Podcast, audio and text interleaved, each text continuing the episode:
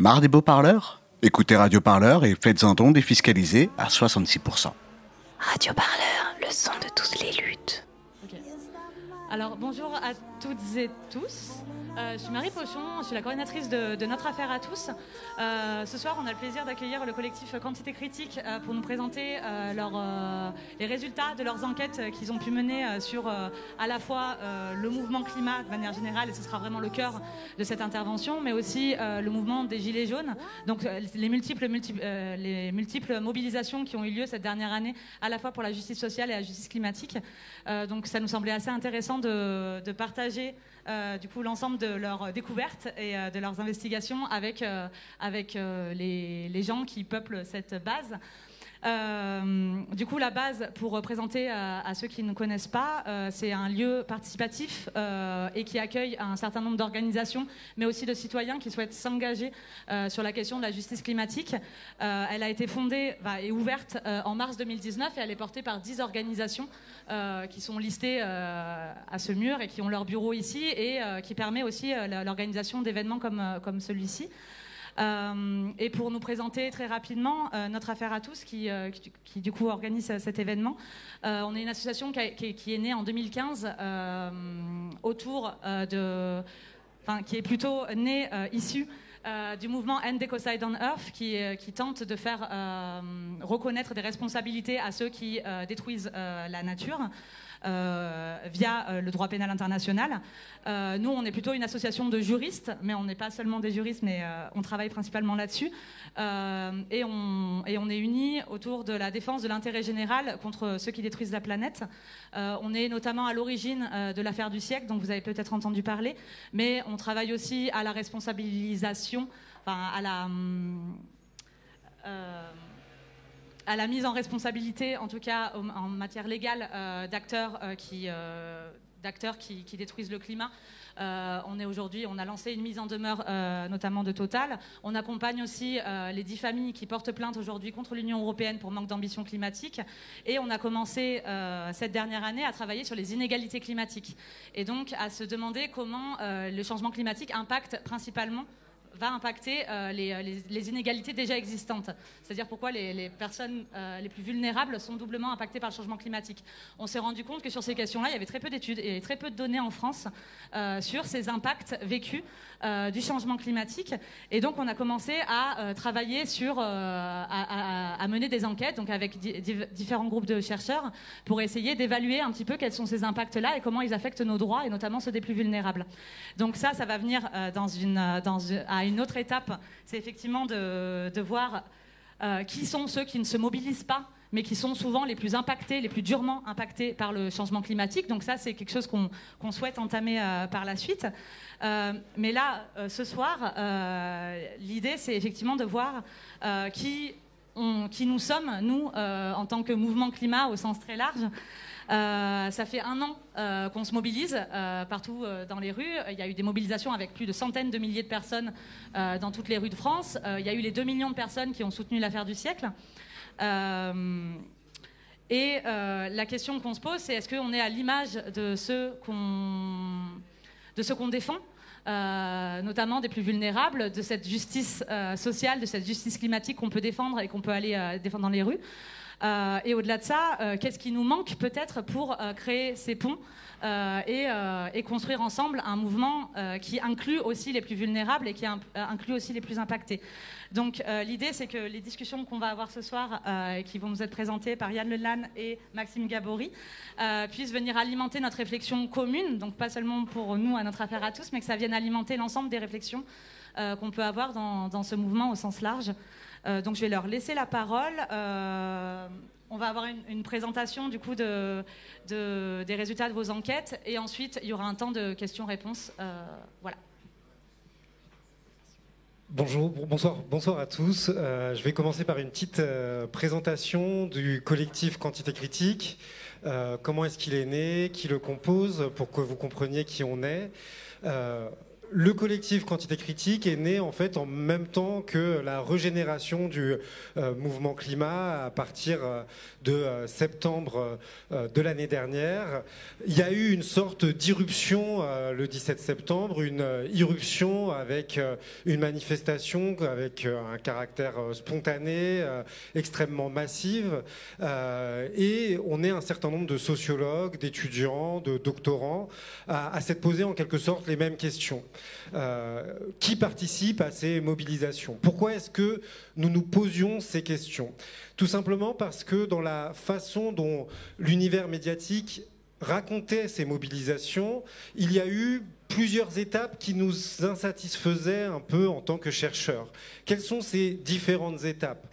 D'abord, à l'automne, puis dans l'hiver, et dans l'hiver, euh, le mouvement écologiste a été présenté comme un mouvement de citoyens le mouvement écologiste a été présenté comme un mouvement de citoyens transpartisans, en quelque sorte comme si l'écologie avait une capacité à euh, dépasser les différents camps politiques, à euh, s'ancrer dans l'ensemble des familles politiques. Et euh, ces citoyens qui seraient d'origine politique extrêmement diverses auraient saisi en quelque sorte une interpellation du gouvernement, des pouvoirs politiques locaux et centraux, pour les mettre en quelque sorte face à leurs responsabilités. Ça, ça a été la première lecture du mouvement climat, une lecture qui mettait en avant la figure du citoyen venant de tout horizon, de tous les camps politiques.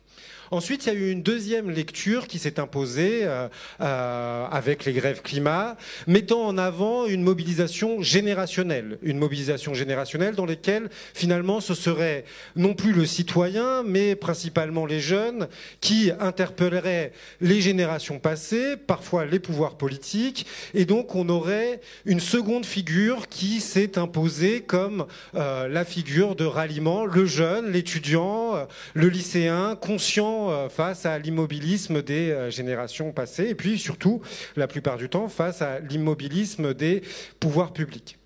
Bon, ces façons de présenter le mouvement, ce sont à la fois des façon médiatique, mais ce sont aussi parfois des façons qui sont partagées par euh, les organisateurs. C'est vrai que c'est très pratique, et y compris nous, à l'intérieur de notre présentation, on n'est pas du tout là pour remettre en cause cette façon que le mouvement a à se présenter. Il peut, ce n'est pas notre question, se présenter comme un mouvement de jeunes, comme un mouvement de citoyens.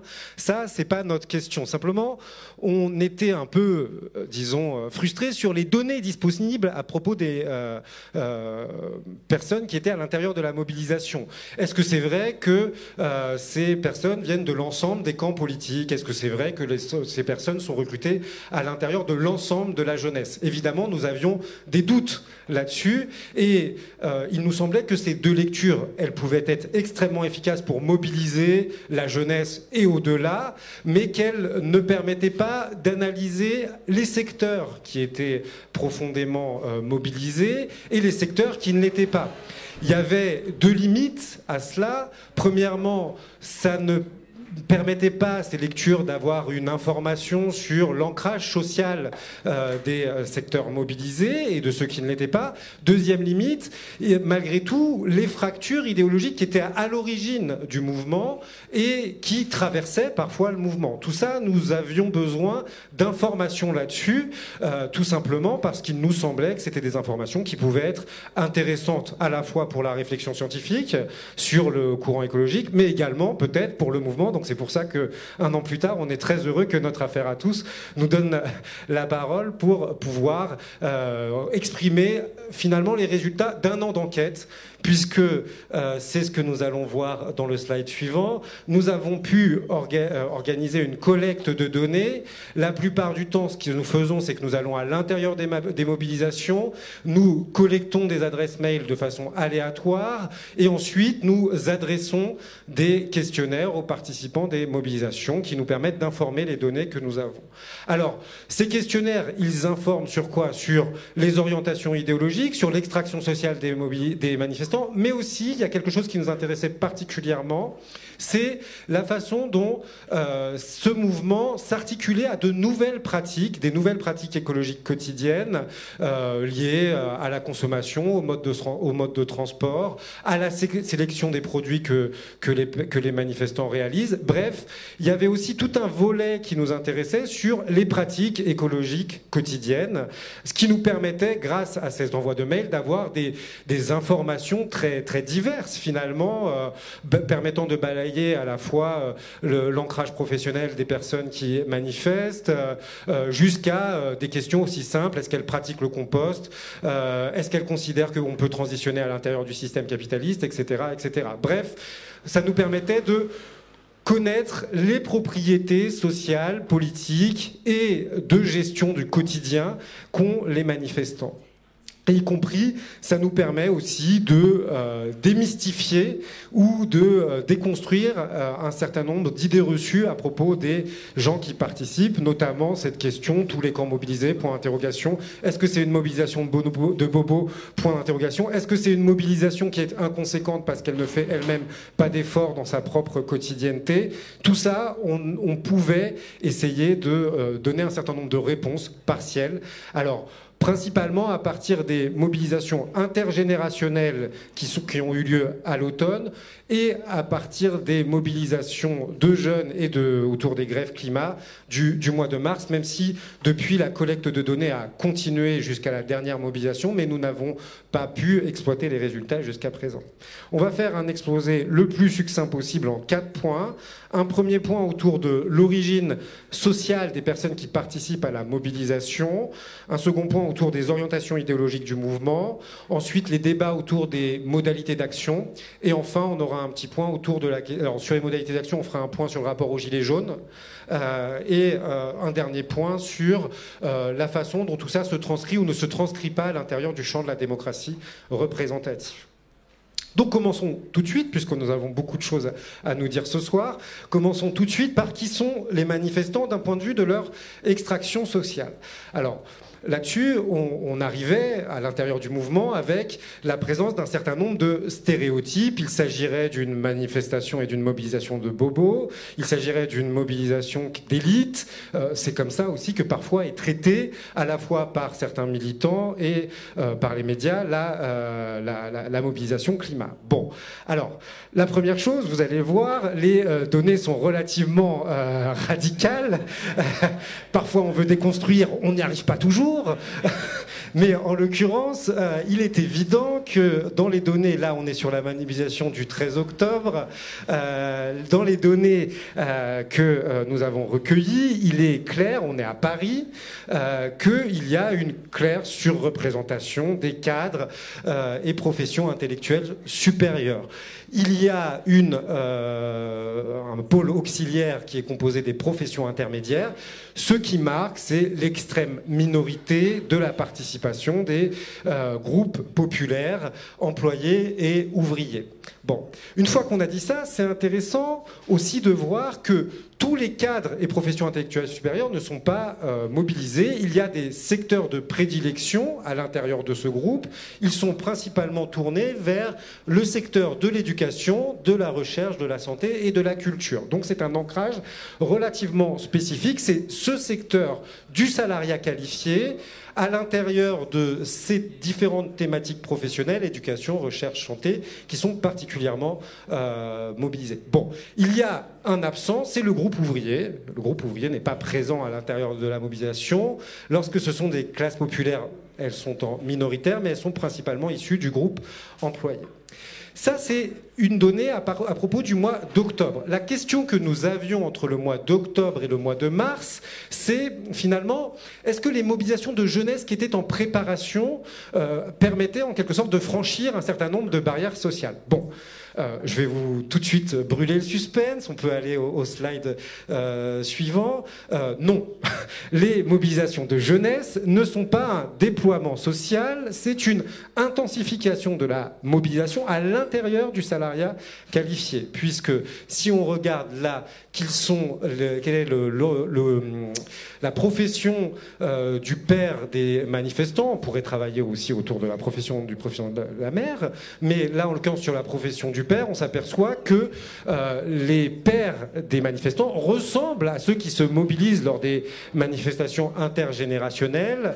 Il y a un très fort niveau de diplôme, une très grande homogénéité sociale, et finalement, on a affaire à une intensification de la mobilisation de ce secteur-là du salariat, des gens qui sont pas forcément issus des mêmes familles, souvent des mêmes familles, mais vont euh, décupler leur mobilisation à l'intérieur du mouvement. Ce qui est intéressant, pour avoir des raisons d'espérer malgré tout, c'est que euh, on a l'impression que plus on réduit la taille de la ville qu'on enquête, plus les groupes populaires sont relativement présents, même s'ils restent minoritaires. Par exemple, il se trouve qu'à Nancy, dans la mobilisation que nous avons étudiée, il y a euh, environ un tiers de la mobilisation qui a un des deux parents qui est issu des classes euh, des, groupes populaires. Bon, donc ça c'est aussi intéressant et y compris l'un des prolongements de l'enquête que nous pourrions avoir, c'est d'essayer de voir ce qui se passe dans les très petites villes peut-être qu'on aurait des populations qui seraient différentes et qu'on pourrait avoir une vue un peu plus complète sur le mouvement. Mais en tout cas, pour l'instant, on s'aperçoit que le mouvement, en tout cas jusqu'à présent, ne réussit pas à franchir un certain nombre de euh, barrières sociales. Si on doit résumer ce point sur l'ancrage euh, social, eh bien, on s'aperçoit donc, comme je l'ai dit, que ce sont principalement des gens issus du salariat qualifié, mais je mets tout de suite une, nuance. Il ne faut pas imaginer que ce sont les plus aisés à l'intérieur du salariat qualifié, ce sont la plupart du temps des cadres qui sont plutôt mal payés. Ils n'ont pas de mal à boucler leur fin de mois, on leur pose une question là-dessus, ils ne sont pas totalement sous contrainte budgétaire, mais en tout cas, ce ne sont pas, il faut, on aurait tort à partir de ces données de les penser comme une Ce n'est pas le cas, en tout cas pas du point de vue des revenus et des ressources économiques. Deuxièmement, il existe un certain nombre de mobilisations des groupes populaires, ils sont toujours minoritaires, mais ils sont présents. Et y compris pour cette année, nous allons décider de nous euh, d'avoir une attention toute particulière sur ces groupes-là, parce que ils ont euh, peut-être un rôle à jouer au cours de l'année qui vient, ce qu'on appelle un rôle, jouer, un rôle, de courtier courtier en politique, c'est-à-dire faire passer la mobilisation à l'intérieur de secteurs qui jusqu'alors ne sont pas euh, mobilisés. Par contre, toujours pour nuancer et réfléchir par rapport aux relations entre le mouvement et euh, l'extériorité du mouvement, il ne faut pas imaginer que ceux qui ne sont pas dans le mouvement ne sont pas des sont, seraient des gens opposés au mouvement ou indifférents au mouvement. Je crois que ce serait une erreur euh, énorme de faire ça parce que euh, les chiffres qui sont donnés sur échantillons représentatifs montrent une diffusion de la cause écologique, y compris à l'intérieur des groupes populaires. Ça, c'est la première raison. La seconde raison, c'est que le mouvement, s'il n'a pas réussi à mobiliser des groupes populaires, il a réussi à influencer très structurellement des mobilisations de groupes populaires. Par exemple, on sait que le mouvement climat a eu une influence déterminante sur les gilets jaunes, qui ont une composition sociale beaucoup plus diversifiée que celle que l'on rencontre à l'intérieur de la mobilisation climat. Et donc il y a eu un système soit d'influence directe, soit d'influence indirecte pour cadrer et euh, euh, la, réflexion, euh, influencer la réflexion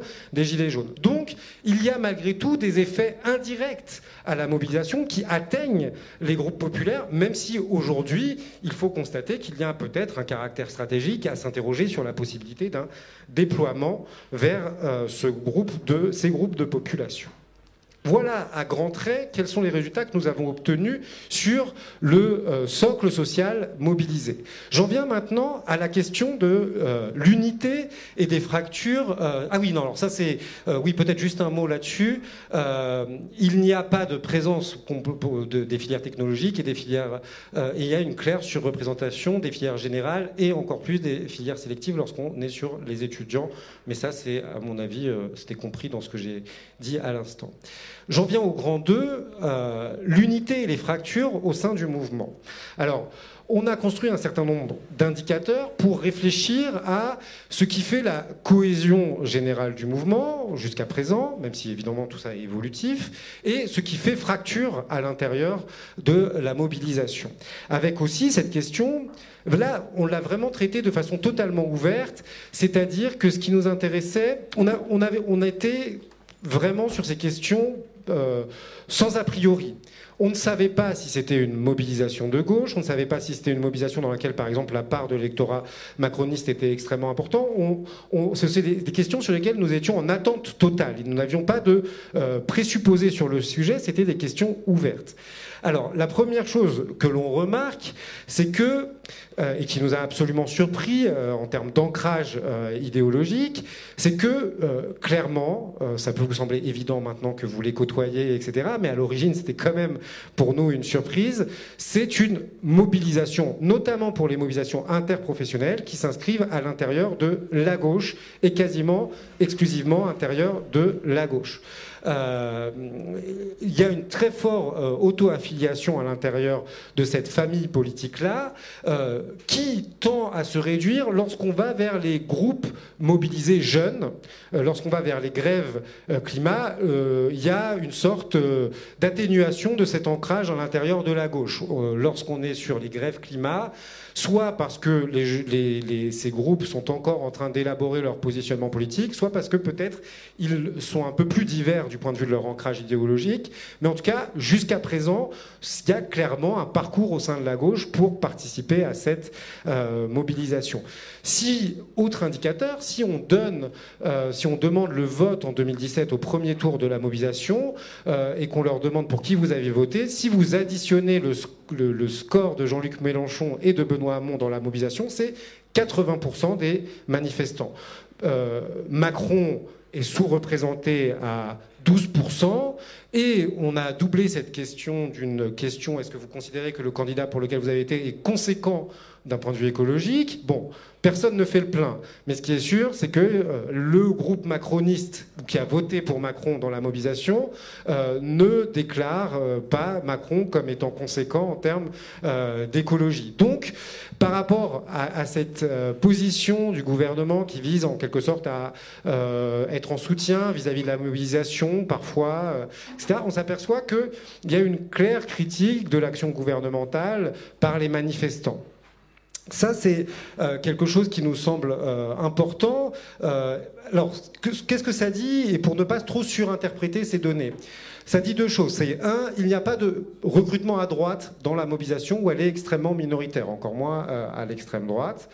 Par contre, euh, je ne voudrais pas qu'il y ait un usage de ces données euh, trop surinterprétatif. Ça ne veut pas dire que les manifestants estiment qu'ils vont se raccrocher à une euh, stratégie qui s'auto-déclare de gauche, etc. Ça ne veut pas forcément dire qu'ils estiment que cette auto-affiliation personnelle a une valeur dans le champ politique. Tout ça, c'est des questions sur lesquelles nous allons enquêter, mais qui restent ouvertes. Donc, ça ne tranche pas. N'imaginez pas que ces données puissent trancher de façon unilatérale les débats de congrès ou des éventuels congrès qui traverse actuellement la gauche.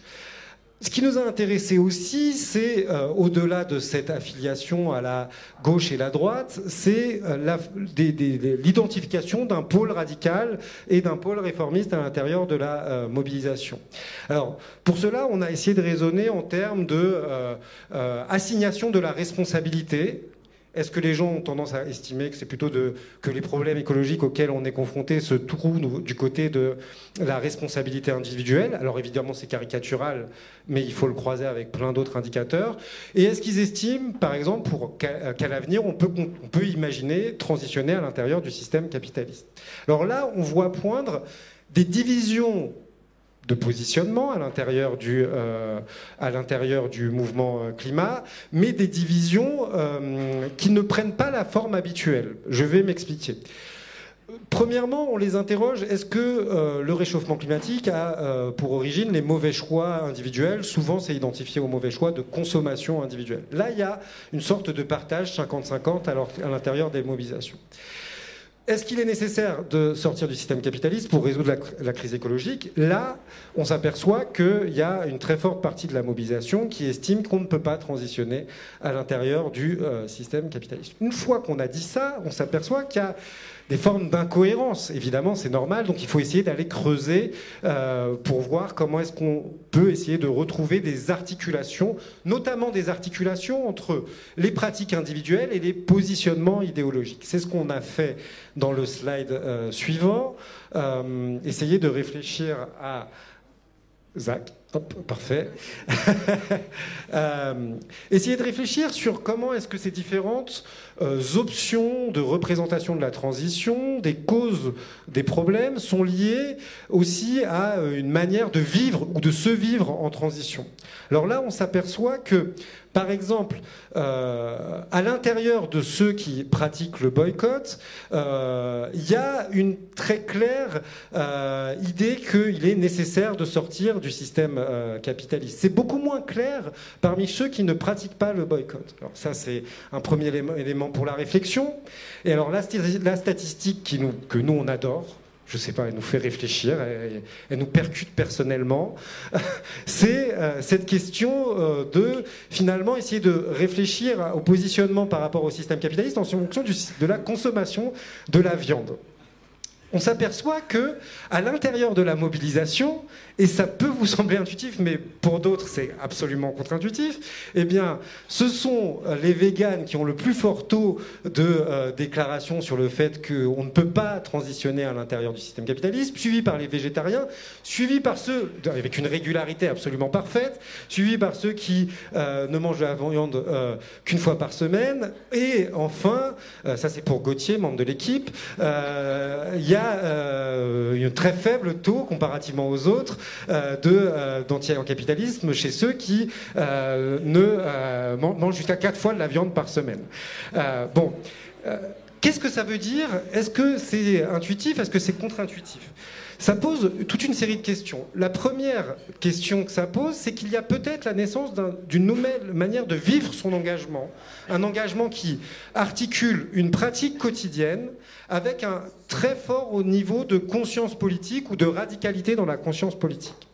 Et donc ce qu'on découvre, c'est que le groupe qui est le plus positionné sur l'idée qu'il faut transitionner vite, qu'il faut transitionner en rupture avec les règles du système économique, est en même temps le groupe qui est le plus engagé dans les stratégies de boycott, dans les stratégies d'invention de nouveaux modes de consommation. Et c'est vrai pour à peu près tout, de la map en passant par le vegan jusqu'aux stratégies de, jusqu'aux de boycott.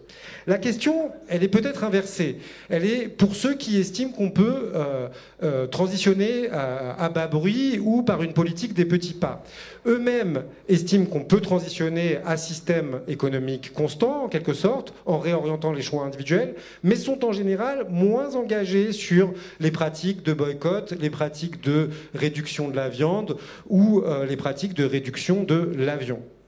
Donc, Finalement, ce que euh, nos données nous permettent de visualiser, c'est une sorte de repositionnement des euh, discussions à l'intérieur du mouvement. Il n'y aurait pas d'un côté, en quelque sorte, euh, les écologistes qui attendent le grand soir et qui seraient dans une stratégie dans laquelle l'État serait visé directement, mais ne serait pas actif dans la transition, et de l'autre, ceux qui seraient déjà en transition en minimisant la question politique. Il y a bien une redéfinition du système d'opposition à l'intérieur du mouvement. Euh, pourquoi? Parce qu'il y a cette, euh, ce groupe particulièrement engagé dans les, euh, dans les pratiques, avec une interpellation du politique, une interpellation de l'État et du système économique qui est plus forte, et donc qui se, qui, qui se positionne avec une forme de peut-être cohérence euh, très affirmée, discipline, nouvelle éthique de vie. Euh, là, c'est encore à définir à l'intérieur des euh, enquêtes qualitatives. et une question ouverte, notamment vis-à-vis de ces nouveaux arrivants, parce que ce qu'il faut bien avoir en tête, c'est que le groupe qui estime qu'on peut transitionner à l'intérieur du système capitaliste, c'est aussi le groupe par lequel le mouvement s'élargit. C'est aussi le groupe par lequel le mouvement gagne en nombre. il est souvent euh, moins euh, enclin à sélectionner euh, les produits, moins enclin à réduire sa consommation de viande. Peut-être qu'il y viendra, en quelque sorte, à l'intérieur du mouvement, mais c'est aussi par ce groupe-là que l'élargissement se réalise. D'où une question, comment est-ce qu'on maintient, alors là je laisse les organisateurs du mouvement, comment est-ce qu'on maintient l'ensemble de ces groupes et de ces orientations idéologiques et pratiques dans l'unité? C'est probablement l'un des défis les plus importants pour le mouvement. Et, euh, justement, l'ensemble de ces, euh, de ces défis-là, je crois, s'articule avec une autre dimension qu'il est important aujourd'hui de, rajouter à l'analyse entre euh, finalement les changements individuels et les transformations systémiques, c'est la question des modalités d'action qui est intrinsèquement liée à cette question-là et qui fait l'objet au cœur du mouvement écologiste d'un certain nombre de débats qui enflamment qui enflamme les, foules et qui, est aujourd'hui au cœur, au cœur des discussions et parfois au cœur même des, tensions qui peuvent exister à l'intérieur du, euh, du mouvement. Et donc on a essayé aussi de se poser des questions sur les modalités d'action, sur la manière dont les modalités d'action étaient articulées à des changements individuels et à une, à une transformation systémique mais aussi sur les tensions, les oppositions qui peuvent exister sur les modalités d'action à choisir ou à ne pas choisir. Alors déjà, si on peut revenir à, si on peut aller à la slide suivante, euh, ce qu'on remarque, la, première chose à remarquer, je crois qu'elle est la plus importante, c'est euh, la désobéissance civile qu'on a testée à travers un certain nombre euh, de questions relatives à des modes d'action qu'on pourrait considérer aujourd'hui comme de la désobéissance civile non violente, comme bloquer des infrastructures polluantes, mais on retrouve à peu près la même chose quand on pose la question, par exemple, sur bloquer des universités ou des choses comme ça. C'est euh, une forme d'unanimité sur la nécessité d'utiliser les moyens de désobéissance civile, ou en tout cas un fort soutien à ces moyens de désobéissance civile. Si on considère que euh, ce résultat est aussi important, c'est aussi parce qu'il fait écho à une stratégie gouvernementale, une stratégie du gouvernement qui vise à opposer, euh, on le revoit dans les discours de Macron assez fréquemment, d'un côté les bons manifestants qui seraient dans les manifestations, dans les grèves pour le climat, qui le pousserait à mener une politique écologiste plus juste. Et de l'autre côté, les mauvais manifestants, ceux qui iraient jusqu'à enfreindre la loi. Euh, Macron justifie ça en disant qu'il y, y, aurait toujours une bonne raison de ne pas respecter les lois et du coup euh, réduit finalement la désobéissance civile simplement à une manière d'enfreindre la loi qui n'est pas légitime. Et quand on regarde ce résultat extrêmement frappant, donc là on parle de la manifestation du 15 mars, on se rend compte que dans la manifestation, le soutien à la désobéissance civile est extrêmement important, de l'ordre de 80 euh, à 90, euh, à 90%. Le deuxième élément qu'on peut noter à travers de ces résultats, c'est finalement la diversification des modes d'action et le fait que les modes d'action ne sont pas considérés par la plupart des manifestants comme opposés entre eux quand on va, en tout cas, des actions juridiques, comme peut le mener euh, notre affaire à tous avec l'affaire du siècle, et la désobéissance civile. Ce sont des modes d'action qui sont perçus pour une grande majorité des manifestants comme des modes d'action qui euh, euh, qui peuvent cohabiter ensemble et qui sont également nécessaires. Et c'est quand même intéressant de voir qu'il euh, y a une sorte de dépassement des clivages sur est-ce qu'il faut utiliser plutôt tel mode d'action, plutôt un autre mode d'action. Finalement, l'ensemble des modes d'action qui restent dans le cadre de la désobéissance civile, qui vont jusqu'à la désobéissance civile, cohabitent plutôt bien. Le débat euh, s'intensifie et se complexifie un peu euh, lorsqu'on entre dans la question des dégâts matériels. Quand on regarde la manifestation du 15 mars, on se rend compte que le soutien aux dégâts matériels est finalement assez minoritaire au sein euh, du mouvement et de l'ordre d'une vingtaine de pourcents, avec environ 2% des euh, manifestants qui ont déjà causé des dégâts matériels, environ 8 à 9% des personnes qui seraient prêts à participer à des actions causant des dégâts matériels, et une douzaine de pourcents qui, elles, ne seraient pas prêtes à le faire, mais euh, soutiendraient finalement ces modes d'action-là. Pourquoi cette minorité et cette mise en minorité de ces actions-là ne peuvent pas euh, finalement clôturer ce débat et plutôt l'ouvre, c'est parce que la grande majorité des personnes qui soutiennent ces actions de dégâts matériels sont des personnes qui sont prêtes à bloquer et à faire acte de désobéissance civile. Du coup, c'est-à-dire que les gens qui débattent et qui sont prêts à le soutenir, ce sont en partie des gens que l'on retrouve euh, dans les mobilisations et dans les actions de désobéissance civile, comme ça a été le cas euh, la semaine, euh, la, semaine dernière, avec environ un peu moins de 50% de ceux qui sont prêts à faire des actions de désobéissance civile disent soutenir des actions de dégâts matériels. Et donc on comprend à travers ça, finalement, l'ensemble de la complexité de ce débat-là. Et finalement, ces chiffres peuvent, en quelque sorte, peut permettre d'expliciter euh, un certain nombre de débats qu'on a vu euh, ressurgir depuis, euh, depuis quelques semaines.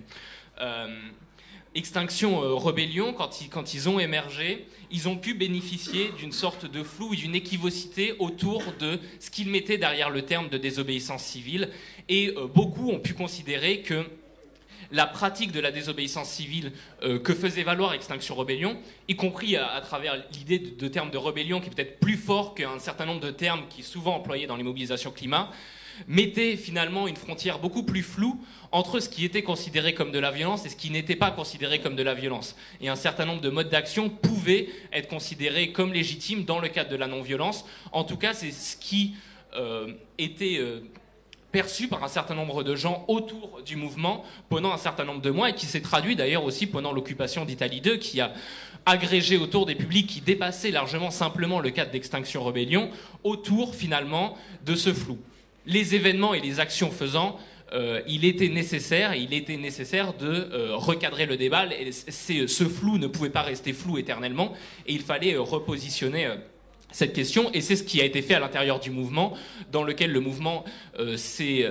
finalement décidé et a, affirmé une, ce qu'on pourrait appeler une non-violence stricte, c'est-à-dire qui inclut à la fois les dégâts matériels, qui inclut aussi les insultes verbales, et qui aujourd'hui euh, traduit pour le mouvement, finalement, si on regarde ce, ce, schéma, qui traduit une volonté de conserver une unité avec l'ensemble de ce mouvement-là qui, euh, qui ne soutient pas les actions de désobéissance civile, garder véritablement cette masse qui a fait aussi la force du mouvement pendant les derniers mois, euh, face à une autre position qui, elle, considérant l'urgence climatique et là une forme de renégociation de la non-violence, serait favorable à davantage d'actions radicales. Le mouvement, pour l'instant, en tout cas, a résolu la question en revenant à une conception de la non-violence euh, stricte, en dépassant finalement le flou qui entourait un peu la, l'émergence d'Extinction Rebellion, et on verra si euh, dans les, dans les euh, mois à venir,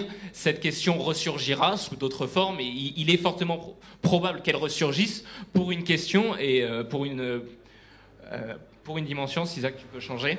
C'est sur la question de la radicalisation. Alors ce terme est peut-être très mal choisi, mais en même temps c'est le terme qui est employé par l'ensemble euh, de la science politique, de la sociologie et du discours médiatique sur les questions de, radicalisation. On peut peut-être parler de d'intensification de l'exposition corporelle, qui serait plutôt un terme plus juste pour parler de ce qui se passe. Et ce dont on se rend compte, c'est que le 15 mars, les personnes qui étaient déjà dans la mobilisation avant le 15 mars étaient plus enclins à euh, provoquer, euh, à soit participer à des blocages, soit même soutenir des dégâts matériels, ce qui veut dire quelque chose, qui veut dire probablement deux choses, euh, soit enfin une des deux choses, il y a deux hypothèses qui, peuvent se dégager, soit le cœur du mouvement qui était là depuis plus longtemps a en son cœur une minorité plus importante qui soutient ce type d'action, soit il est également dans le mouvement euh, une transformation qui s'opère pour, un nombre important de manifestants qui seraient prêts, après avoir côtoyé finalement le mouvement écologiste, qui seraient prêts à accéder à des niveaux d'exposition corporelle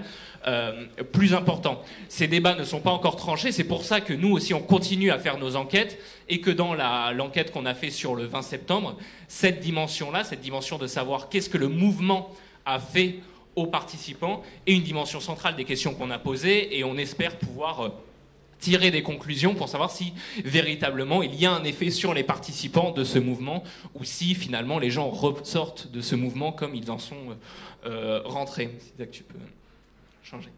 Alors, cette question sur les modes d'action nous invite à questionner la question du rapport aux Gilets jaunes. Déjà parce que la question de la convergence avec les Gilets jaunes s'est aussi fait sur un débat de, de mode d'action, un débat parfois euh, tendu.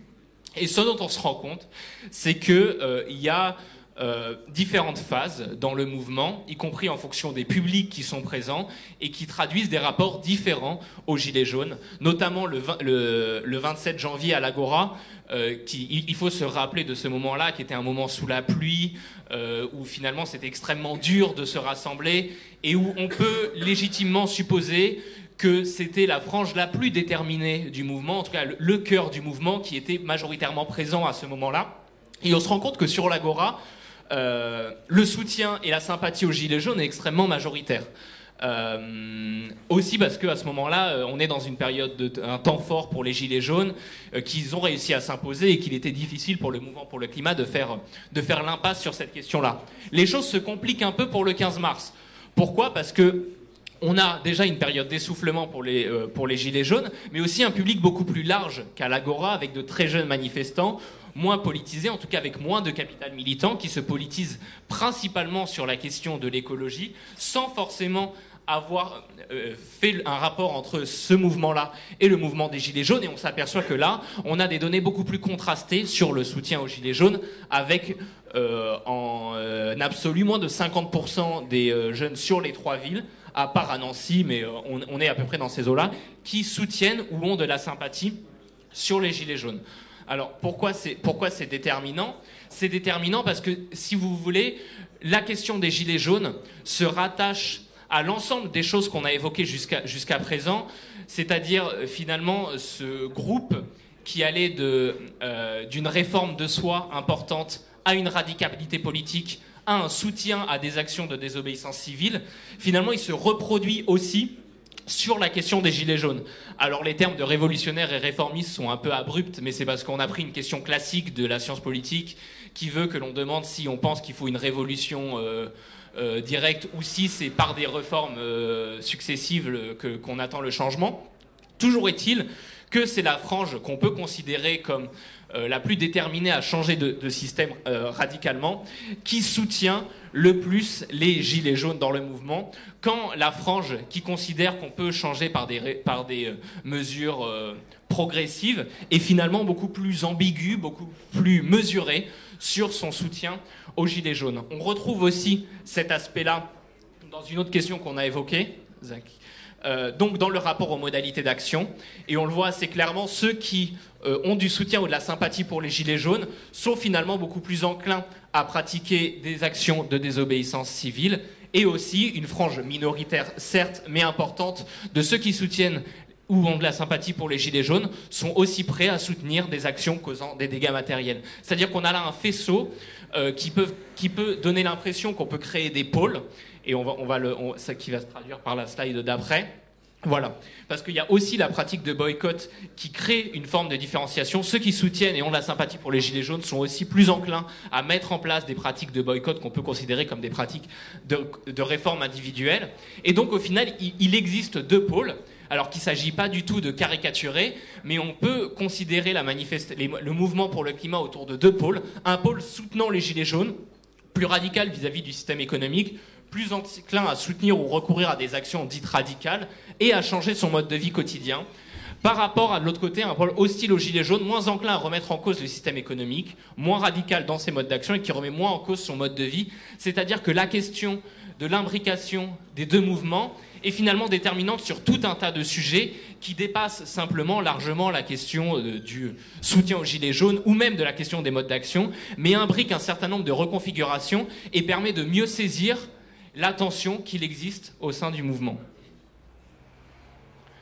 Donc, pour euh, conclure très rapidement et pour en, revenir aussi à une question, question qui est très importante et, parfois trop passé sous silence par, une, partie des, réflexions autour des, mouvements sociaux, c'est le rapport à la démocratie représentative, le rapport aux partis politiques et euh, comment finalement se traduit ce mouvement en termes à la fois d'intention de vote pour les élections européennes, parce que quand on fait l'enquête du 15 mars, on est deux mois avant les élections européennes, mais aussi se projeter plus loin euh, autour potentiellement de bah, soit le candidat le plus écologiste en, 2017.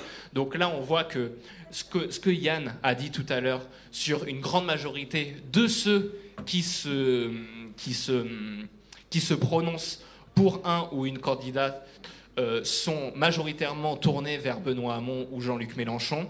Euh, il est aussi très important de noter qu'il y a 50% des gens qui soit ne se prononcent pas, soit considèrent qu'aucun des candidats n'était euh, suffisamment conséquent sur la question de l'écologie, ce qui interroge quand même aussi sur une forme de crise de la démocratie et de rupture entre une certaine partie de la mobilisation, soit qu'on considère qu'elle est finalement peu politisés. Ce qui est vrai, c'est qu'aussi c'est ceux, les lycéens, les nouveaux arrivants, qui sont le moins enclins à se, positionner. Mais il y a aussi quelque chose qu'il ne faut pas négliger, je crois, sur l'idée que une part importante du mouvement considère euh, il ne se reconnaît pas dans l'un des candidats qui euh, se présentait en, 2017. Euh, quand on regarde sur la question du 15 mars et la question des, intentions, des intentions de vote pour les élections européennes, on retrouve également cette part importante de personnes qui ne se prononcent pas, mais on a quand même, il faut, le dire, une part importante des personnes qui se prononcent en faveur d'un vote pour Europe Écologie des Verts ce qui traduit euh, en un sens finalement euh, plus, plusieurs choses. Déjà, c'est l'importance de la politisation sur l'écologie et pour l'écologie et l'identification euh, de la liste Europe Écologie Les Verts comme étant porteuse pour une partie du mouvement importante de, de l'aspiration à un changement écologiste, y compris pour une partie très jeune du mouvement qui finalement euh, fait, fait, un lien assez direct entre le parti euh, vert et, euh, et, leurs revendications quand ils se mobilisent dans la rue. Mais ce rapport à la démocratie représentative et ce rapport au parti a aussi un rapport sur la question qui nous a occupé pendant les derniers développements, sur la question des gilets jaunes, où le rapport aux gilets jaunes est également lié à la question du soutien à telle ou telle liste ce, dont on se rend compte, finalement, c'est que, évidemment, la minorité de personnes euh, étant favorables à la République en marche dans la mobilisation, euh, il ne faut pas, euh, avoir peur des, effets, d'affichage. C'est-à-dire que la République en marche est assez minoritaire dans le mouvement, et du coup, le fait qu'il soit majoritairement hostile, c'est normal, mais ça ne représente pas une tendance de fond dans le mouvement, c'est simplement qu'ils sont très minoritaires et classiquement très opposé au mouvement des Gilets jaunes. Quand on observe la frange plus radicale euh, euh, du, champ politique, si on veut, entre la France insoumise et les listes d'extrême gauche, il y a une forme d'unanimité du soutien à, la question des Gilets jaunes, mais que ça se complexifie aussi euh, dès lors que l'on étudie le pôle le plus important dans ce dans, ce mouvement. Alors les deux pôles, même on pourrait dire les plus importants, parce que les ne se prononcent pas sont aussi très importants, ne se prononcent pas Europe Écologie Les Verts, on remarque un rapport beaucoup plus ambigu, beaucoup plus euh, fracturé en tout cas, à la question, euh, à la question du mouvement des, Gilets jaunes, ce qui introduit une question aussi pour le mouvement climat sur la suite, et, peut-être qu'on peut conclure là-dessus. Si euh, pas forcément une convergence, parce que ce terme est probablement un peu désuet et ne traduit pas les tendances de fond qui émergent, même si quelques convergences très localisées ont pu avoir lieu. Euh, la question du soutien à une mobilisation populaire et de son déploiement vers également des catégories populaires euh, peut aussi se traduire et être accompagnée par des reformulations d'un certain nombre de discours politiques euh, dont on voit aujourd'hui que la base de soutien n'est pas forcément euh, majoritairement en soutien à ce mouvement-là euh, des Gilets jaunes. Voilà, c'était un peu l'ensemble des éléments dont on voulait vous parler dont on, qu'on voulait vous, présenter aujourd'hui. Il y a beaucoup d'autres choses, mais un format fait qu'on ne peut pas parler de tout. je ne sais pas comment conclure, sinon qu'on peut continuer la conversation euh, euh, avec la salle euh, sur, soit si vous avez des questions sur les résultats qu'on a présentés, soit d'autres questions sur l'enquête en général. N'hésitez pas.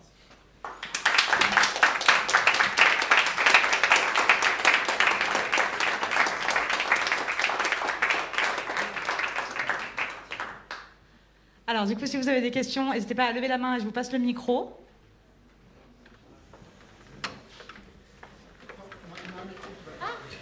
Eh ben, encore.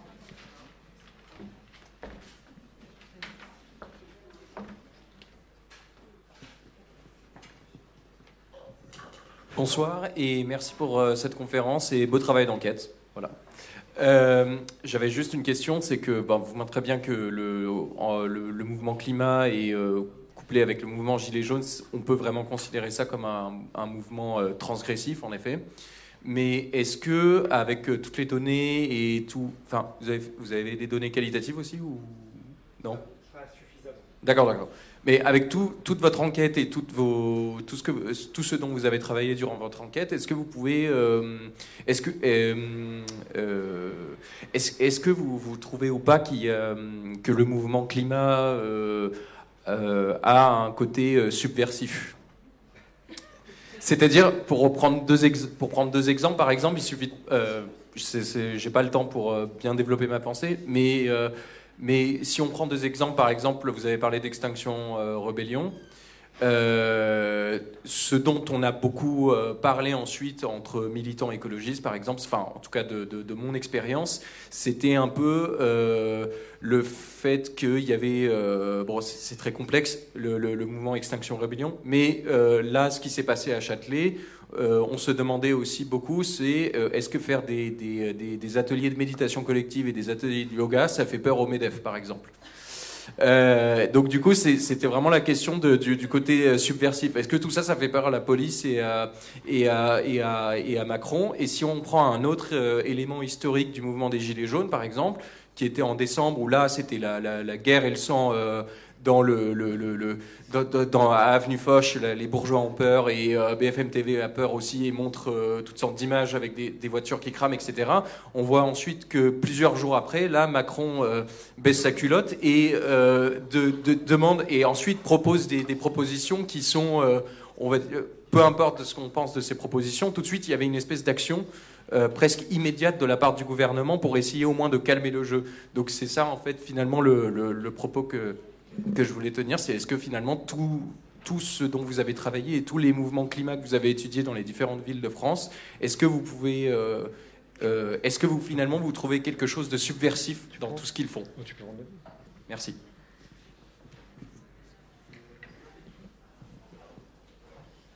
Est-ce qu'on répond ou est-ce qu'on prend une série de questions comme vous voulez? On prend plusieurs questions On ré... Je sais pas. il y a-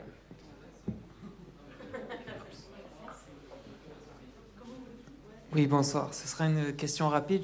Sur les données concernant la composition sociologique du mouvement, est-ce que vous avez observé une évolution au fil du temps? Juste. Est-ce que les cadres étaient plutôt plus représentatifs au début du mouvement que, que par la suite?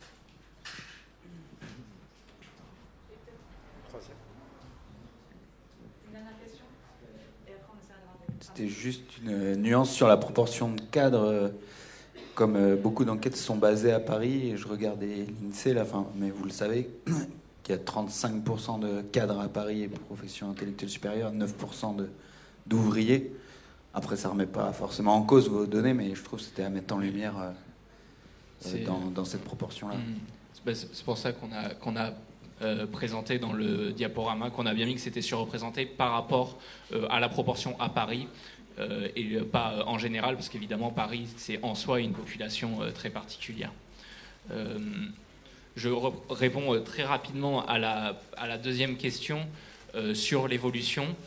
Non, globalement, vra- vraiment, en, tout, cas très marginalement, et, ça s'est fait pas vraiment sur une dimension temporelle, mais sur une dimension spatiale. C'était quand on a pu dé- euh, déployer un dispositif d'enquête dans lequel il, a été possible d'aller enquêter dans des, euh, dans, dans- des villes qui n'étaient pas Paris, justement, où on a pu voir des proportions euh, de ce qu'on pourrait appeler classe populaire, mais encore faudrait-il pouvoir le, définir, mais voilà, des, des, des- une partie plus importante qui était issue de catégories populaires. Euh, c'était pas vraiment temporel, c'était spatial, et, euh, c'est pour ça que si on veut continuer là-dessus, il, faut plutôt aller regarder ailleurs que Paris, plutôt que dans le temps où là, euh, en tout cas à Paris, la reproduction du taux de cadres et de professions intellectuelles supérieures est vraiment euh, de l'ordre de la loi des reins, quasiment. C'est c'est 50% à chaque, à chaque manifestation, et on a beau essayer de voir à chaque fois en se disant peut-être que ça évolue. euh, dans les enquêtes qu'on a fait à Paris, euh, il y a très très très peu euh, d'évolution sur, sur cette question. Sur la question du mouvement subversif, je te laisserai dé- dé- développer, je te, je te- je te renverrai la, la patate chaude, mais... non, non, non, non, mais en fait, on ne peut pas véritablement ré- répondre sur cette question. Nous, ce qu'on peut observer déjà, c'est en tout cas une victoire culturelle euh, depuis un an. Et le fait d'avoir réussi à imposer l'écologie comme un sujet euh, central et en tout cas d'imposer plus que l'écologie comme un sujet central, le schisme et la séparation entre l'action publique d'un côté et la réalité du réchauffement climatique, c'est une vraie victoire. Et on peut considérer déjà en soi que c'est quelque chose de subversif. Après, euh, sur la question euh, est-ce qu'il est subversif, finalement, c'est deux stratégies de la subversion qui s'affrontent. Une stratégie de la subversion par le nombre, et par le nombre qui témoigne de l'inaction euh, gouvernementale ou une stratégie de la subversion par l'action choc. Euh, et pour l'instant, le mouvement tranche dans un sens.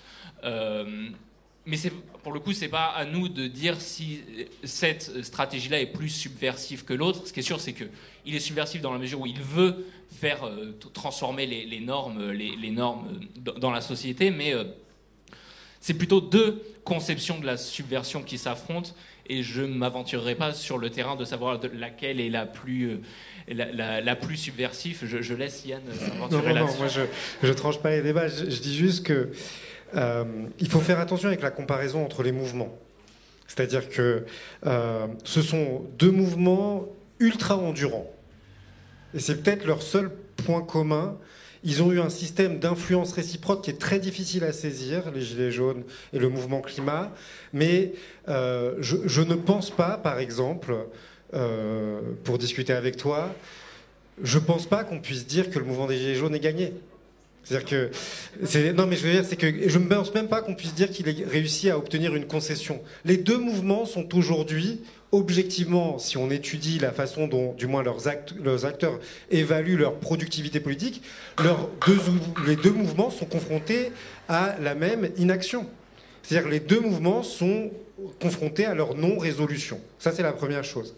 Après, il y a la question de leur, de la subversivité et de la façon dont on regarde les actions. Moi, je vais vous dire, vous allez dire que je fais une fixette, mais depuis que je sais que les véganes sont anticapitalistes. Je ne regarde plus les petits gestes, cours yoga, etc. Je ne sais pas quelles sont les voies par lesquelles la conscience politique émerge. C'est-à-dire qu'il faut aussi avoir ça en tête, c'est-à-dire que euh, arrive vis-à-vis de ce mouvement avec énormément euh, de, grilles d'analyse qui sont issues d'une période euh, où la question écologique n'était pas aussi centrale. Elle est en train de reconfigurer les voies par lesquelles on accède à une forme de radicalité. Moi, je serais limite quand tu me dis ça, je me dis il me faut un questionnaire sur ces cours de yoga, quoi.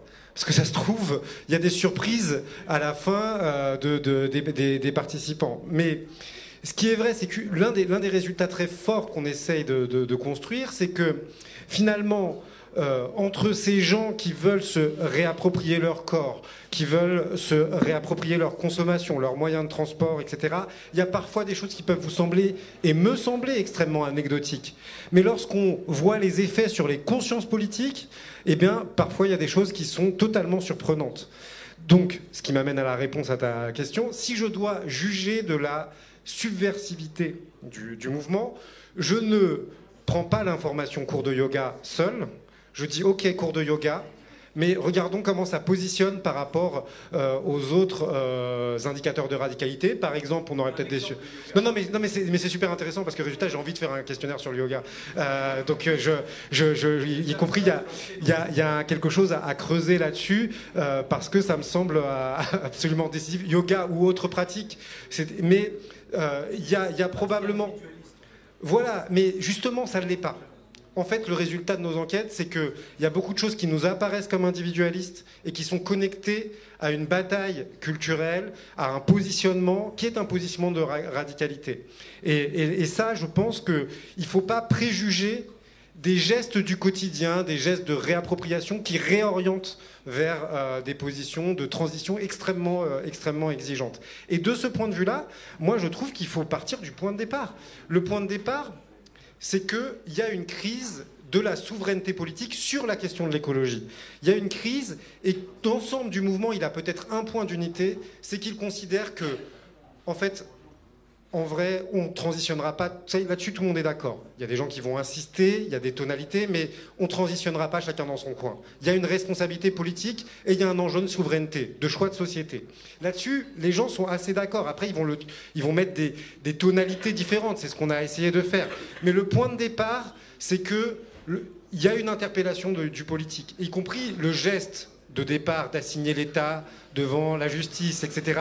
C'est des gestes dans lesquels on va pouvoir, en quelque sorte, avoir un retour de la question du choix collectif de, société. De ce point de vue-là, je crois qu'on peut, être, euh, on le considérer comme absolument euh, euh, subversif.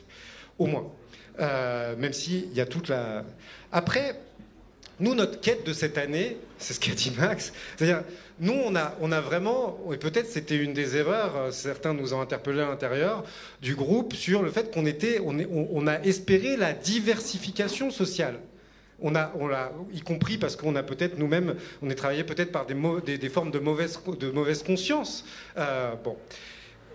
En tout cas, force est de constater que, même si effectivement, en, réorientant les, publics d'enquête, euh, les publics enquêtés plutôt, on a, eu des formes de diversification, mais qui sont objectivement euh, minimes euh, par rapport à, la question d'un vrai déploiement du mouvement. Ce qu'il faut considérer, et c'est y compris pour ça qu'on va un petit peu inverser la question pour cette année, il faut peut-être repartir de la question des pratiques écologiques indépendamment de la marche parce qu'il y a des gens qui ne participent pas à la marche et qui sont fortement engagés ou qui s'estiment être fortement, engagés sur des pratiques écologiques. Et peut-être que cette année, on va avoir intérêt à, en quelque sorte, inverser la question, peut-être sortir des marches, euh, même si c'est absolument passionnant à étudier, et inverser la question pour essayer de voir si ce, ce déploiement, c'est nous qui ne le voyons pas, ou peut-être qu'on se pose la mauvaise question qu'il existe et qu'aujourd'hui, il ne s'agrège pas aux marches. Alors, on va faire un deuxième round de questions, s'il y en a d'autres. Et c'est bien si les femmes prennent la parole aussi. Bonsoir. Alors, moi, je voulais dire que euh, plusieurs choses. Je suis dans l'extinction depuis plus de 50 ans. Je suis née avant le Club de Rome, je suis, je suis née les pieds dans la terre. Pour moi, j'ai la vie à l'intérieur. Donc, euh, j'ai presque envie de dire, tout, ce dont on parle ce soir, je m'en fous. Parce que ce qui me pose problème, moi, c'est le fait qu'on est dans une situation gravissime au niveau euh, de l'environnement. Donc ça, c'est une première chose, c'est-à-dire l'agir. Le reste, je m'en fous. Premièrement. Deuxièmement, ce que je trouve important, mais ça a été un peu dit, c'est que effectivement, les statistiques ont été faites sur des villes. Or, pour avoir durant l'année qui vient de s'écouler, traversé à plusieurs fois des zones de province où il y avait, par exemple, des ronds-points de gilets jaunes ou, des gens motivés par, le, par l'environnement, j'ai pas ressenti ce, enfin, j'ai pas perçu ce que vous avez dit. C'est-à-dire, c'est une autre population, c'est d'autres enjeux. Par contre, ce que j'observe et que j'ai observé dès, je sais pas, dès que les gilets jaunes sont apparus, je me souviens d'une réunion qu'on a eue à la Bourse du Travail avec plusieurs assos, dont notre affaire à tous, euh, où il était clair qu'il fallait faire un mouvement de... Alors je vais utiliser le mot à la mode convergence, je ne sais pas si c'est ce mot-là qu'on a utilisé à ce moment-là, mais en tout cas quelque part, alors qu'au départ c'était pour le diesel, qui était un peu chiffonnant même pour moi, euh, c'était clair qu'il y avait quelque chose à relier entre eux et nous. Et pour avoir passé les dix jours qui viennent de s'écouler là avec euh, XR, entre autres au Châtelet, euh, les efforts qu'ils ont faits pour discuter avec, pour que les gilets jaunes qui voulaient profiter du parapluie de non-violence de d'XR euh, entrent dans le consensus, c'est-à-dire, ok, tu veux profiter du parapluie de protection, mais le consensus, il est vital c'est pas les black box euh, qui sont. Enfin voilà, vous avez, je suppose, un peu compris ce que je viens de dire. Euh, ils ont fait des efforts. Personnellement, moi, pour vivre dans le 9-3 profond, j'aurais pas passé ma semaine à ça. Hein. Je les vois tous les jours, c'est bon. Euh, la violence, ça, ça va bien 5 minutes. Et puis quand on peut discuter, c'est quand même mieux, mais il faut qu'il soit plus calme. Ça, c'est une deuxième chose. Et la troisième chose que je voulais dire, alors je ne sais pas où on voit la subversion, où on voit tout ça. Moi, ce que j'ai envie, c'est que les choses, elles bougent. Euh, donc j'ai plutôt envie d'être dans l'action et dans le contact. Et par exemple, le jour où on a fait cette euh, marche entre je ne sais plus où, Luxembourg, je ne sais plus où on allait, sur quel pont, on a fait plein de photos. Et qu'à un moment donné, tout le monde est descendu en bas du boulevard Saint-Michel parce qu'il y avait des, gaz lacrymogènes dans les yeux, ça m'a choqué. On ne fait pas de la non-violence. La non-violence, pour moi, c'est pas je me débine. Moi aussi, j'avais les yeux qui me brûlaient. Je me suis mis de côté. Il y a quelqu'un gentiment qui m'a mis du sérum dans les yeux, parce que j'en avais pas, maintenant j'en ai. Euh, et puis je suis restée là où j'étais. J'étais avec 15 flics derrière, 15 blagues devant et des gens qui s'affolaient sur le côté. Franchement, à moi toute seule, qu'est-ce que je pouvais faire? Pendant une heure, je suis restée comme ça, à brailler euh, non-violence, non-machin, je sais plus la chanson là. Euh, bon, de fêter, les blacks, ils n'étaient pas très contents, mais il y en avait que deux sur les 15 qui étaient énervés. Sur les flics, il y en avait qu'un sur les 15 qui étaient énervés. Euh, si on avait été 10, 20, 30, 40, 50, il y avait un, poids en, termes de messages à faire passer. Macron, ça l'a pas dérangé pour dormir. Je suis bien d'accord avec vous. J'ai presque envie de dire Macron, je m'en fous. Ce qui est important. Alors oui, et la quatrième chose, et j'arrête là.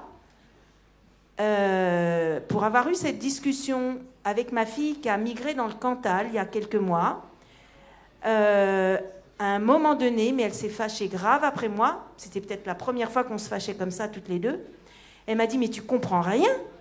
Nous, on n'est pas, on n'est plus ici en ville.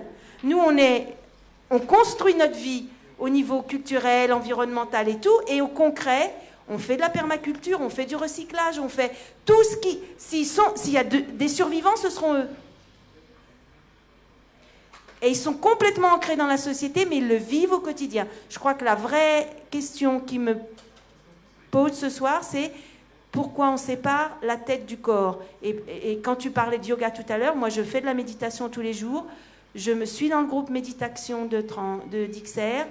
Et quand je suis là-dedans, et j'étais sur le pont de la Concorde l'autre fois, les arbres, ils poussaient devant moi. Et là, tu peux faire ce que tu veux. Tu peux mettre Macron, le mec d'Amazon, n'importe qui en face de moi avec un, tank.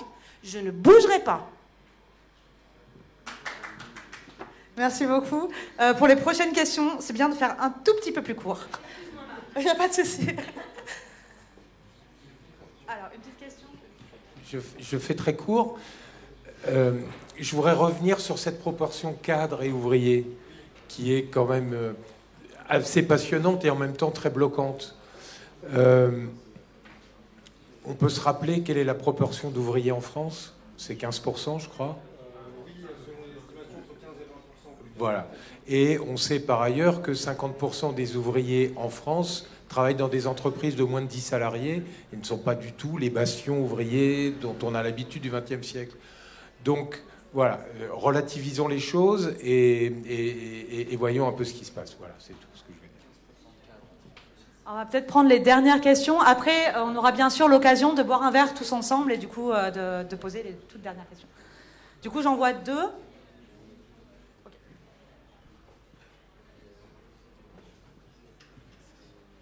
Bonjour, merci beaucoup pour la présentation, c'était très bien et, bravo d'avoir fait le boulot.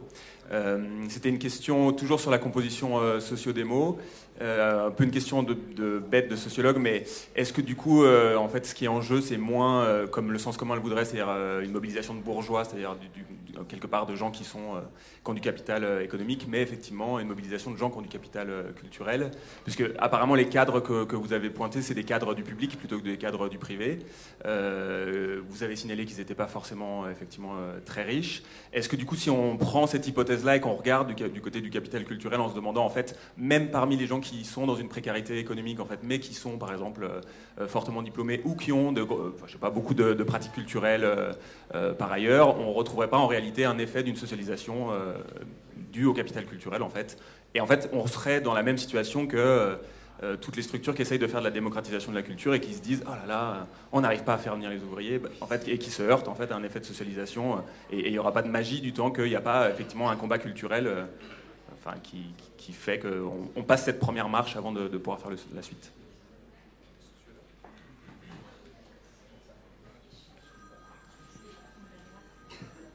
Juste un peu rapide. Est-ce qu'ils ont donné, les, les, gens que vous avez interviewés, interviewé, euh, des motifs ou des arguments au fait de se sentir concerné euh, ou allié de la lutte des, euh, Gilets jaunes? Est-ce qu'il y a des arguments pour ou contre? Et si vous en avez, lesquels? Je vais commencer à répondre par cette dernière question parce que la, réponse sera un peu décevante, mais on n'a pas grand-chose. Comme, en fait, ça, c'est des questions qui vont pouvoir venir dans un deuxième temps d'enquête, quand aussi on réinterrogera un certain nombre de personnes qu'on a déjà euh, interrogées et puis qu'on essaiera de rentrer en, profondeur peut-être avec un peu plus d'analyse qualitative. Euh, c'est des questions qu'on pourra poser sur un questionnaire comme ça, euh, arriver à, à, circonscrire les raisons de chaque personne pour lesquelles ils ont soutenu ou n'ont pas soutenu les Gilets jaunes. C'est extrêmement compliqué. Nous, la seule chose qu'on peut faire, et c'est ce qu'on a essayé de présenter, c'est le rapport que pouvait avoir euh, ce soutien aux Gilets jaunes avec un certain nombre d'autres dispositions, à la fois idéologiques, à la fois dans les pratiques, qui, disent quand même des choses, même si évidemment ce n'est pas le, même niveau de réponse que, que, que, ce qu'on pourrait avoir avec des analyses qualitatives, mais au moins on a la chance du coup de pouvoir analyser ça sur le grand nombre et pas seulement sur quelques cas. Euh, donc c'est une question qu'on a en tête, mais euh, que pour l'instant on n'a pas vraiment les moyens de, résoudre. Euh, je, voulais très rapidement répondre à, ce qu'a dit Madame sur la question justement de la situation gravissime et au, fait que quel est l'intérêt finalement aussi de, nous, ce qu'on fait. Ben, en, fait, c'est justement aussi d'essayer de comprendre quelle est l'importance de de, de, l'idée que de comprendre le fait que la situation est, est gravissime et aussi qu'est-ce que ça peut avoir comme effet sur, euh, sur les, les, les, gens de comprendre que la situation est gravissime. C'est quelque chose sur laquelle on n'a pas vraiment euh, pu euh, trop nous étendre pendant la présentation, mais du coup, j'en profite simplement de deux minutes pour essayer de revenir dessus. La question du rapport à l'urgence climatique, elle est déterminante. Pour une raison, c'est parce qu'aujourd'hui, dans la mobilisation, cette minorité euh, qui ne soutient pas les actions, par exemple, de désobéissance civile, c'est-à-dire qui restent encore dans un cadre uniquement euh, légal pour penser leur action, c'est aussi ceux qui considèrent que finalement, on a encore le temps et que le point de non-retour dont on nous parle, finalement, c'est encore quelque chose qui est à, un horizon euh, de plus d'une dizaine d'années. Globalement, peut-être peut que la fracture, la frontière se fait ici. Ce qu'on observe aussi, et c'est peut-être important parce que c'est un des débats qui revient souvent dans le milieu écologiste, c'est que le rapport à ce qu'on pourrait appeler la collapsologie, si elle a un intérêt assez important euh, euh, d'un point de vue théorique, et de, fait de penser la, certitude de, la, euh, de la catastrophe, quand on regarde au plan de ce que ça fait en termes de propension à pratiquer certains modes d'action, finalement, l'idée de se dire soit que la catastrophe, elle est possible si on continue à, ne rien faire, soit que la catastrophe est absolument certaine, et dans ce cas-là, il faut se préparer à la catastrophe. Finalement, c'est deux positions qui n'ont pas trop d'effet euh, dans la manière dont on pense les modalités d'action. Et que la différence entre la possibilité de la catastrophe, qui elle est largement répandue, et la certitude de la catastrophe, qui correspond à un à une partie qu'on définit souvent comme les collapsologues, la collapsologie, c'est finalement pas une, distinction qui, sur le plan de, l'agir, comme disait Madame, n'a pas une importance considérable. Et je crois que c'est un élément à garder en tête. Euh, de se dire que finalement, penser la catastrophe comme certaine ou probable, c'est peut-être pas le, plus important. Euh, en tout cas, il y a une, une convergence dans les modes d'action au-delà de l'idée euh, que la catastrophe est possible ou, certaine. Voilà, c'était les, deux seules choses que, je voulais dire. Oui, pour, pour achever, euh, oui, on, on, manque d'informations sur comment est-ce qu'ils justifient, c'est vrai, leur, euh, la possibilité d'une convergence avec les Gilets jaunes. Mais en fait, on, peut malgré tout, comme l'a dit Max, euh, avoir une idée plus précise sur les, les, positionnements politiques, l'extraction sociale, qui fait qu'on va un peu plus naturellement, entre guillemets, se tourner vers cette convergence dont tout le monde parle. Et on s'aperçoit qu'évidemment, lorsqu'on fait partie de ces minorités, issus des groupes populaires, la convergence est plus naturelle. Euh, lorsque euh, l'on est euh, sur des bases de revendications extrêmement poussées qui s'articulent avec la justice sociale, eh bien, quelque part, c'est plus. à la fois, on est, curieux de ce qu'on va voir dans la rencontre qualitative avec les personnes, mais il y a, certaines propriétés sociales qu'on saisit avec le concessionnaire qui sont absolument déterminantes. et on s'aperçoit là-dedans aussi que bah, le rapport aux moyens d'action euh, joue beaucoup, puisque le mouvement des Gilets jaunes a été euh, marqué par un rapport à la police totalement différent euh, de celui du mouvement climat. Il faut bien se mettre à la place de, cette situation d'observateur dans laquelle on est, nous, dans laquelle on voit se déployer, puisqu'on a aussi étudié les Gilets jaunes, un mouvement qui est très largement réprimé, et qui développe un rapport à la police totalement différent, évidemment, qu'un mouvement qui, pour lequel la stratégie du gouvernement a été totalement différente, puisqu'il a été jusqu'à envoyer des ministres au milieu de la mobilisation, donc avec une tentative de, euh, de faire symbiose euh, par rapport à laquelle une partie du mouvement, à part moi, était aussi euh, paralysée, il faut le dire, dans, dans, la façon dont on, il pouvait réagir au sein de, de dans, face, à, face à cette stratégie. Bon, donc ça nous amène à cette question de la convergence. Et nous, l'un des résultats qu'on obtient, c'est que la convergence, souvent les activistes, ils la conçoivent dans la rue, ils la conçoivent en occupant des ponts, en faisant manif commune, et tout ça c'est probablement extrêmement important. Mais il y a une convergence qui est très peu étudiée, et y compris nous, on n'a pas fait encore le boulot, donc il faut qu'on le fasse. C'est la convergence d'idées, c'est-à-dire la façon dont l'existence des Gilets jaunes a absolument influencé totalement profondément le, mouvement écologiste. Nous, comme on les étudiait, on rencontrait pas mal, de, pas mal des organisateurs.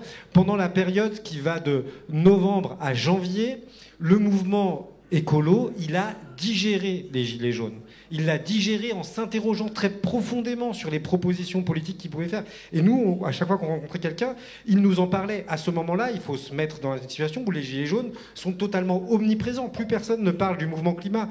Et il n'y a pas alors qu'il y aurait pu avoir un mouvement de concurrence. C'était un petit peu peut-être euh, l'une des possibilités qui était sur la table. Ce qui, qui s'est passé, c'est beaucoup plus profond. D'ailleurs, moi, je suis absolument admiratif sur, de, ce point de vue-là sur le travail intellectuel qui a été fait. Il y a eu une tentative pour reformater la proposition, les propositions qui règlent le mouvement, pour digérer le choc qui a été les Gilets jaunes. Mais inversement, et là aussi, il y a eu une sorte de maîtrise politique qui était euh, surprenante, inattendue. Euh, les Gilets jaunes ont cherché absolument à se déstigmatiser de ce qui leur collait à la peau, d'être un mouvement anti-écolo, etc., climato-sceptique au début. Finalement, ils ont, ils fait ce travail-là. La convergence qu'appellent les militants, en vrai, on, peut, aussi la dessiner en termes d'influence réciproque. Cette influence réciproque, c'est très difficile pour nous de saisir les canaux par lesquels elle, est passée. Nous, une des autres hypothèses, c'est que l'agora climat qui a eu lieu sous la pluie, ou les groupes qui sont autour de la climat, climat ont joué un rôle quand même assez stratégique pour organiser euh, cette convergence ou cette influence réciproque. Mais la question, c'est moins aujourd'hui, est-ce qu'on va converger? L'affaiblissement du mouvement des Gilets jaunes euh, fait qu'il est probable que ce ne soit plus la question, ou du moins converger dans la rue. Qu'est-ce que ça veut dire? C'est probablement plus la question. La question, c'est comment est-ce qu'est élaborée une proposition dans laquelle les questions que posent les Gilets jaunes se coltinent les questions euh, écologiques et inversement. Et là, je trouve que de ce point de vue-là, l'année qui s'est passée a été absolument euh, passionnante, même si on n'a pas tout compris ce qui se passait. Ah oui, capital culturel, bon. Évidemment, euh, c'est exactement ça. C'est-à-dire que nous, le problème, c'est qu'on a, on a un tropisme un peu euh, économiciste. comme ça c'est peut-être un peu vu. Donc on n'a pas forcément énormément d'informations sur les pratiques euh, euh, culturelles, on n'a pas suffisamment d'informations euh, sur ce volet-là. Parfois aussi, ça c'est des, données qu'on a construites en face à face, en, manifestation, donc on est obligé de réduire au maximum les questions qu'on pose. Donc on, ne, on, demande pas combien de fois vous allez par an au musée, voyez combien de langues vous parlez, toute une série de choses qui permettent de saisir pleinement et totalement euh, le capital culturel. Mais ce que l'on pressent en tout cas, c'est qu'effectivement, on a plutôt affaire à cette partie-là euh, de, euh, des groupes qualifiés, voire très qualifiés, et que finalement, c'est aussi ça qui nous amène à cette réflexion qui est très intéressante autour de la démocratisation culturelle.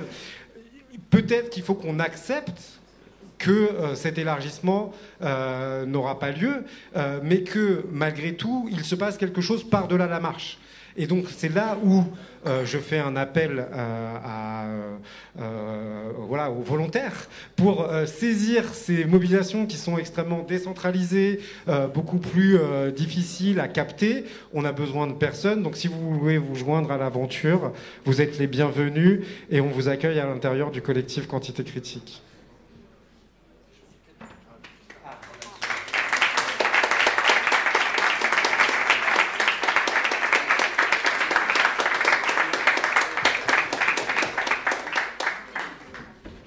Alors du coup, merci beaucoup au nom de notre affaire à tous, mais je crois au nom de, tout le monde euh, ici.